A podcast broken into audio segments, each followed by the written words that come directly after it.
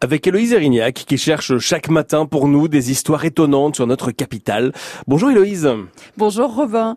Ces dernières semaines, nous avons eu l'occasion de faire des petits tours dans les cimetières. Je ne sais pas si vous vous souvenez, il y a eu le Père Lachaise, il y a eu celui de Belleville. Et bien ce mhm. matin, nous partons pour le cimetière d'Anières. Et à l'entrée s'élève le monument funéraire dédié à Barry. À Barry, à Barry White. Non, à Barry White. Je, je sais, j'ai pas. non, non. À Barry, né en 1800 et décédé en 1814. Pas vécu longtemps, Barry. Non, mais c'est plutôt raisonnable puisque c'est un épagnol des Alpes. Ah bah oui. Prédécesseur du Saint-Bernard qui servit comme chien de secours dans les Alpes justement à l'hospice du Grand Saint-Bernard et sauva 41 personnes perdues dans une tempête de neige. D'accord. Mais alors pourquoi au cimetière d'Anières? Eh bien parce que quelques décennies plus tard, en juin 1899, deux défenseurs des animaux rachètent une moitié d'île sur la Seine, près du pont de Clichy, à l'écart de toute habitation pour y créer un cimetière d'animaux.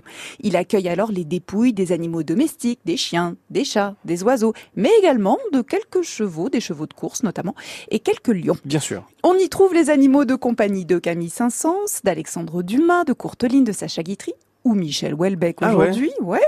Des stars de cinéma comme le chien Rintintin, un monument à la mémoire des chiens policiers et de nombreux animaux tués en service ou euh, les chiens des tranchées de la Première Guerre mondiale comme Mémère ou Dick. Des sépultures parfois modestes et souvent de véritables pierres tombales avec photos gravées pour les plus récentes.